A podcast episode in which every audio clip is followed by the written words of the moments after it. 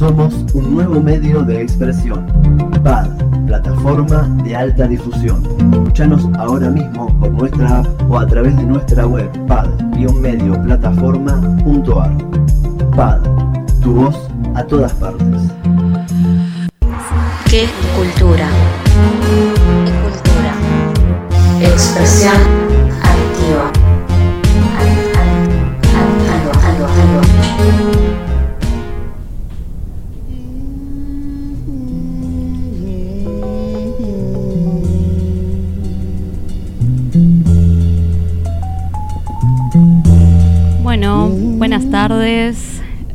Hola a todos y a todas.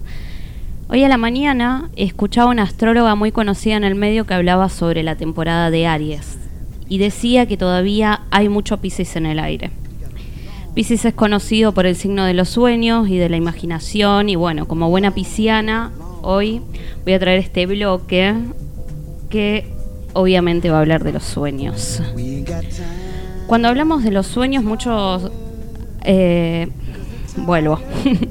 Cuando hablamos de sueños, a muchos se nos viene a nuestra cabeza eh, muchas cosas, ¿no? Eh, todo nos lo relacionamos con algo. y más para los famosos timberos que dicen que los sueños se traducen en números y que si soñás con un loco, más vale que salgas corriendo a jugarle al 22. Al igual que Sigmund Freud, Carl Jung también estaba interesado en elaborar un método de análisis e interpretación de los sueños con una finalidad terapéutica.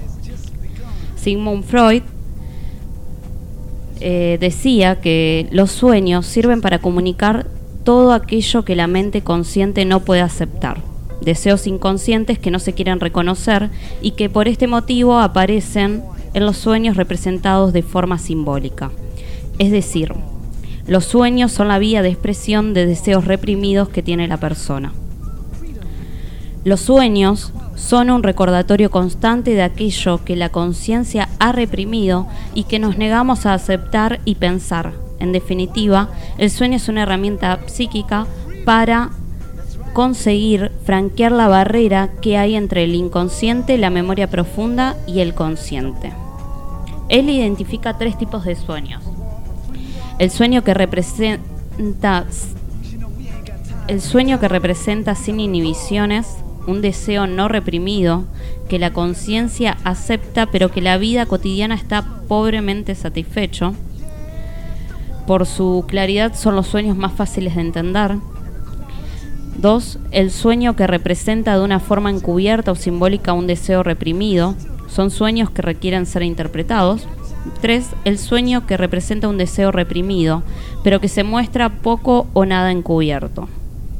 Para Young hay dos tipos de inconsciente, el personal y el colectivo. Ambos influyen en, los sueños. El inconsciente personal constituye la memoria individual y profunda de la persona, contiene las vivencias y experiencias individuales, los pensamientos, incluso los olvidados, las sensaciones, los deseos y las proyecciones a acciones futuras. El inconsciente colectivo se construye a partir de los símbolos y conceptos universales comunes a todos los seres humanos. Son los instintos, los mitos, la cultura, las religiones, la historia, etc. Young llamó arquetipos a este conjunto de imágenes y representaciones universales. Según Young, en los sueños aparecen a menudo cinco arquetipos. 1. La persona. Es la apariencia del individuo lo que se muestra a, demás, a los demás. Los individuos adaptan su conducta, actitudes y personalidad según el grupo social al que pertenecen. La persona es lo que uno mismo y los demás y los demás piensan que es. 2. La sombra. Agrupa a todo lo que un individuo no quiere que se conozca, lo que se resiste a tomar conciencia. Son los defectos, los malos recuerdos, las angustias, las experiencias dolorosas, etc.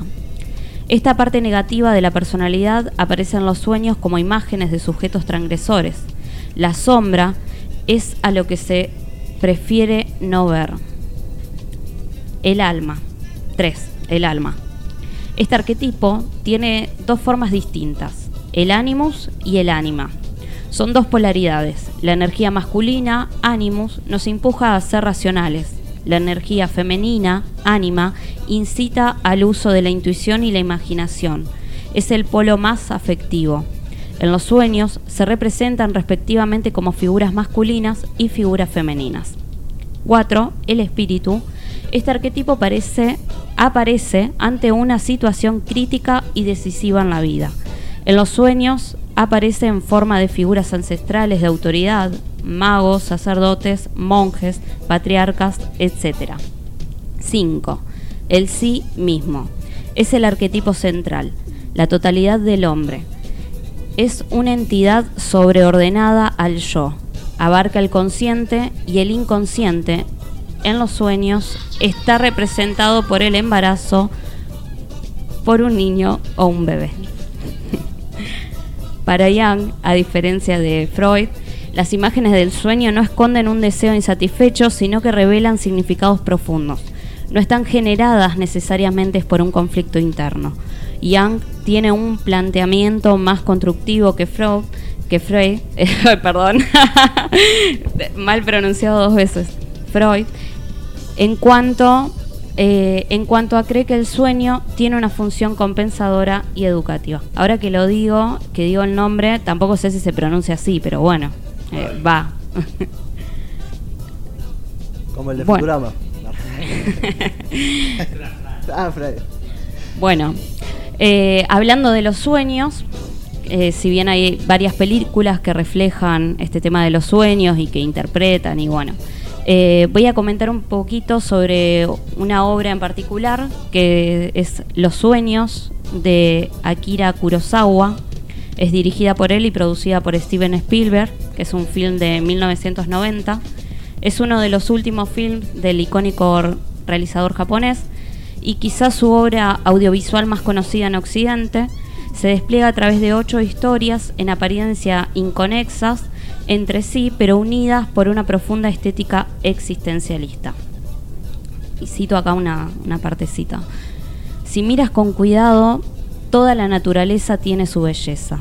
Cuando aparece esa belleza natural, me pierdo en ella. Y luego, como en un sueño, el paisaje se pinta a sí mismo para mí, pero es tan difícil mantenerlo adentro esta película está construida a través de un conjunto de ocho sueños que fueron soñados en realidad por Akira Kurosawa, Akira Kurosawa a lo largo de su vida, quien los recrea con suma belleza en la que sería una de sus últimas películas. Son mundos oníricos en los que se vivencian las angustias y las esperanzas humanas, sueños que hablan de la infancia inocente, de la tradición cultural, de nuestra relación con la naturaleza, de la culpa, del egoísmo, del amor, de la muerte, temas trascendentales en las brumas del inconsciente onírico personal y colectivo, porque a pesar de que Kurosawa aseguró no pretender buscar significado a esos relatos soñados, es casi inevitable dejarse llevar por su fascinación y reflexionar sobre los aspectos tratados en ellos. Eh, Esperen que tengo un poquito más. Bueno, por algo el anciano realizador decidió sacar a la luz esa intimidad onírica, probablemente en esa desnudez quiso hablarse y hablarnos de los claros oscuros que compartimos todos en nuestro tránsito por este mundo que denominamos realidad. Él mismo dijo que tenemos muchos problemas y es necesario afrontarlos. Plasmar esos sueños de angustias y esperanzas es una llamada apremiante a hacerlo. Y hacerlo desde la propia individualidad, cada uno autoobservándose y responsabilizándose de sus inevitables errores para así mejorar su vivir. Ese parece ser el propósito de Kurosawa, quien en los relatos nos presenta protagonistas que observan atentos lo que ocurre y lo que les ocurre. Bueno, nada, los ocho sueños que constituyen las películas, eh, voy a hacer los títulos, no voy a hablar mucho más de eso porque es bastante extenso. Eh, bueno, son la luz del sol a través de la lluvia, el huerto de los ciruelos y la fiesta de las muñecas, la tormenta del nieve, El túnel, Cuervos, el Monte Fuji en rojo, el Logro Llorón y el Pueblo de los Molinos de Agua. Bueno, a mí en particular me encanta la peli, la vi en varias ocasiones. Eh, la primera vez que la vi no entendía nada. Eh, me hacía recordar a, a mi infancia, no sé si alguno la vio. Eh, bueno, nada, hoy habría ahí y muchos tiraron, pero bueno, nadie acertó a, a la peli, pero Ah, tiraste ahí para. sí, sí, sí. Estuve ahí tratando de interactuar en las redes un poco. Claro, va a ser una de las películas más. eh, más no, no es muy. ¿Cómo es? Muy pública o muy conocida, ¿no? Esas películas de lo que es de hace Miyazaki. o- no, Akira Kurosawa. Eso es de Estudio Ghibli, ¿no? No, Ah. no, no, no. Eh, Kurosawa es mm, un director de cine. Ah. Tiene otros títulos bastante importantes. No podría mencionar ninguno ahora. No sé si.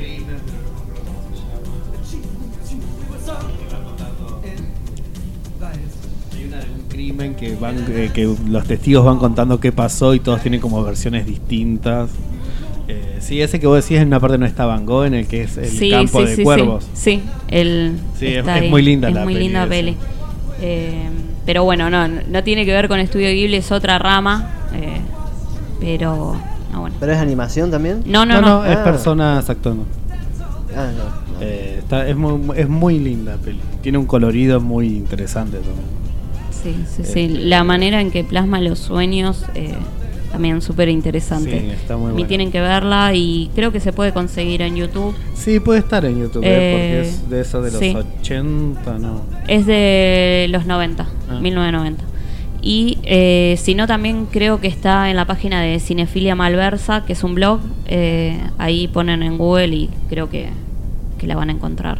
Eh, bueno, nada, eso. Sí, ahí termina bueno. el, el bloque en la Matrix. Ah, está buenísimo. buenísimo. muy bueno. Sobre O- todo también el lado de los sueños en sí, ¿no? De toda la, la introducción que hiciste al respecto de los sueños, estuve pensando bastante en eso, venía flasheando en que lo difícil que es controlar un sueño, ¿no? Eh, una de las cosas que tiene un sueño es que son difíciles de, de manipular, ¿no? De lle- uno no puede controlar eh, la historia muchas veces en un sueño y la realidad a veces también se mueve como una especie de sueño, de gelatina que se mueve todo el tiempo, ¿no? Sí, está bueno. una, una de las figuras también que usa Jung es eh, la madre. El, el- el arquetipo que puede ser eh, la madre protectora, que es similar a una hada, o la antimadre, que es como una bruja malvada que, que le va poniendo obstáculos en el camino. Está bueno también. muy interesantes. Sí, sí, Jung es re interesante. También va, va a explicar el tarot con el inconsciente. Está, es muy, muy bueno. ¿Viste esa película que veíamos, vimos la otra vez que la compartimos en qué cultura te doy mi alma? que, No. eh, que es de la historia de, de Freud con una, una ¿no? No, de De Young. De Young con, con bueno ahora Ya me hace- no me acuerdo pero es una pedagoga muy importante Pero que no es tan vieja. no es tan no. vieja pero se puede encontrar en YouTube libre te doy mi alma es tremenda peli muy buena Sí, sí, pero eh, Eh, será de. y del 2000 ya era de 2000 me parece. Sí, debe ser 2005, 2006, me parece. Igual, ¿sabes que Creo que hay dos versiones porque ac- eh, ah, sab- eh, sobre Sabina Spielberg, Spielberg, ¿cómo se dice? Que actúa eh, Emilia Fox. Muy bien el papel. Eh, Spielberg, sí, Spielberg, no sé bien cómo se pronuncia. Bueno, ella era estaba internada en un manicomio y él aplica ¿no? una técnica innovadora. Bueno, cuenta, cuenta la historia de ellos dos y termina viendo una especie de relación bastante cercana, íntima entre los dos. Este, está buena porque mezcla mucho la, la- la pasión, la psicología y también con el contexto histórico, ¿no? Muy, muy difícil. Eh, muy interesante. Sí, es muy buena esa peli también. Pero bueno, miren a Kira ahora que este es en la Matrix. Claro. Claro, ¿quieren salir de la Matrix? Eh, no, esa peli la super recomiendo. Bueno, eso. Listen to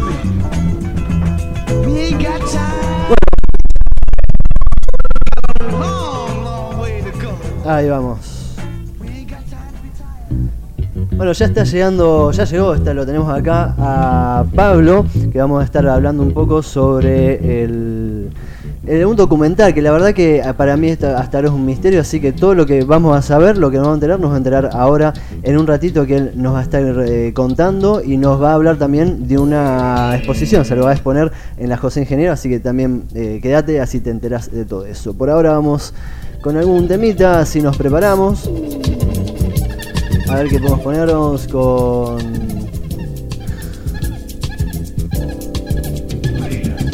¿Gorilas? A ver, me tienen gorilas. No sé si tengo gorilas. A ver, voy a poner. ¿Qué me complicás, Bribander? bueno, vamos ahí. Ahí está, no, vamos con Faith No More haciendo Easy y volvemos.